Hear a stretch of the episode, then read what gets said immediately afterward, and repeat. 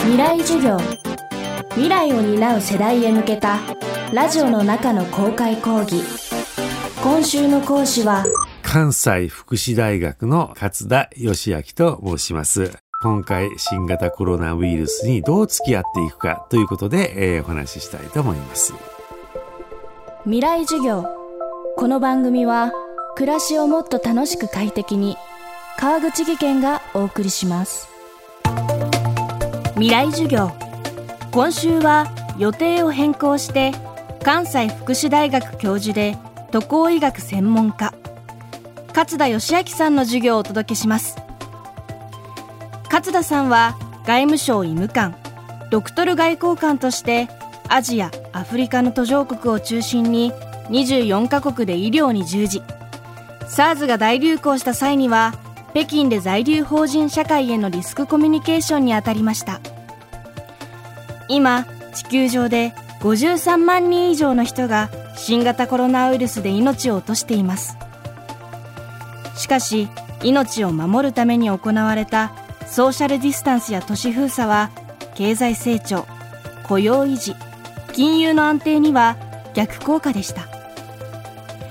こうして緊急事態宣言や東京アラートが解除されましたが東京の1日の新たな感染者は連続して100人を超え第2波の流行拡大が危惧されています。この状況を勝田さんはどう捉えているのでしょうか。未来授業1時間目。テーマは職場クラスターとニューノーマルの提案。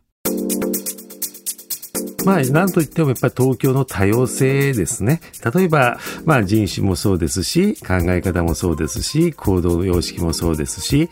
例えば、あの、知事がいろんなメッセージを出しましたと。で、そこで、えー、それに従っていただける人の数はもちろん一定数あるわけだけども、そうでもない割合もあるのかなということで、えー、おそらく多様な行動っていうのが、その一つのあの原因かなと思います。あもちろんあの医療クラスターっていうのはね、病院クラスターっていうのはあの一定数あります。で、それ以外のところで一つ気になるのは、職場クラスターというものが、えー、最近報じられています。で、職場クラスターっていうのは、同じオフィスに勤めている人々の中で複数の感染者が出ているということなんですね。えー、それは職場の中で感染したのか、あるいはその後に行った飲み会で感染したのか、そこのところは、まあ、両方とも可能性は考えないといけないと思います。職場の中の感染っていうのは、例えば一番リスクが高いのは共通して触る部分ですね。例えばドアノブであるとか、それから手すりというのは、まあ、ずっと有名なところで、これはぜひきちんと消毒していただきたいわけなんですけれども、まあ、その他にタブレットですね。タブレット、パソコンを共有している部分。えー、例えば、あの、今回の流行で一番最初の方に、大分県の医療センターでクラスターができたっていうのは最初の方でしたので、すごく大きく報道されたんですけども、あの原因は共有して使うタブレットであるということが後から分かりました。えー、ですので、そういったもの、それから文房具の共用っていうのをですね、えー、ぜひやめていただきたいわけですね。というのは、あの、一部のサイトを見てみますと、文房具を共有して無駄を省こうなんていうことを大きく書いてるサイトが実際あったりするんですけれども、もう一つをそういう共有しなくて済むものは共有しないというのは、一つでもリスクを減らすことですので、えー、ぜひですね、まあ、それはもちろん、この新型コロナが全部終わってから、また再び思い出したらいいことですので、今は非常事態ですから、ぜひですね、文房具の共用はやめていただきたいと思います。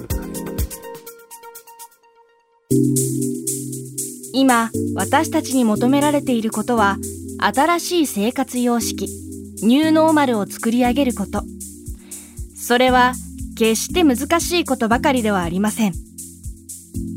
飲み会っていうのは、一つはですね、何が問題かって言いますと、え、ー、と、皆さんが同じようにアルコールに寄ってしまうということですね。つまり、その入り口に入るまでは、大きな声で話してはいけないとか、で飛沫感染がと、えー、可能性があるということが頭では分かっているわけなんですけれども、まあ、お酒が入ってきますと、どうしてもそこら辺のところが、なかなか行動に結びつかないことになってしまう。ですので、私の一つの提案っていうのは、一人あまり飲まない人を作るということですね。私たちが車で飲みに行くときに一人ハンドルキーパーというのを作ります。え、この人だけは飲まないということですね。で、そのようなハンドルキーパーに相当するものを今度一つのですね、コロナキーパーということで作っていただいて、その人はあまり飲まないと。で他の方が大きな声になってくるとあなたの声大きいよっていうようなことをおっしゃっていただくね、えー、そんな運動もぜひしてみたらいいんじゃないでしょうかいろんな飲み屋さんもそんなステッカー作って貼ってみたらどうかなと思います。あの、これはね、何をしてはいけないかってだんだん分かってきてるわけですよね。つまり、言ってみれば、ある程度試験の山が分かってきたテストなんですね。ですから、例えば1月の時点では何もかも怖い怖いで疑心暗鬼だったんだけれども、例えば2メートル以上離れましょうとかですね。それから、まあ飲み会飲食店でも、えー、こういったアクリル板を置いているところも出てきてます。ねえー、それから手すりであるとか、共用するトイレ、えー、などを消毒するということももうノウハウとして分かってきたわけですね。ですからそういったノウハウを積み上げていって、そして、えー、リスクを一つでも減らしていく、ねえー、ということをしていけば、決してですね、きちんとやってらっしゃる飲み屋さんに対して、えー、そういうしびる栄養とかですね、えー、少なくともあの自粛警察みたいなこと必要は全くないわけです。今週の講師は、渡航医学専門家の勝田義明さん。テーマは、職場クラスターとニューノーマルの提案でした。未来授業明日も勝田義明さんの授業をお届けします。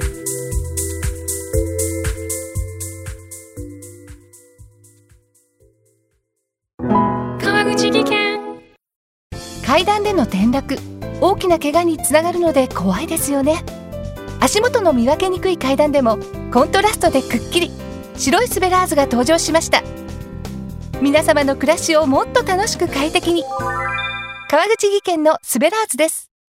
未来授業。この番組は、暮らしをもっと楽しく快適に、川口技研がお送りしました。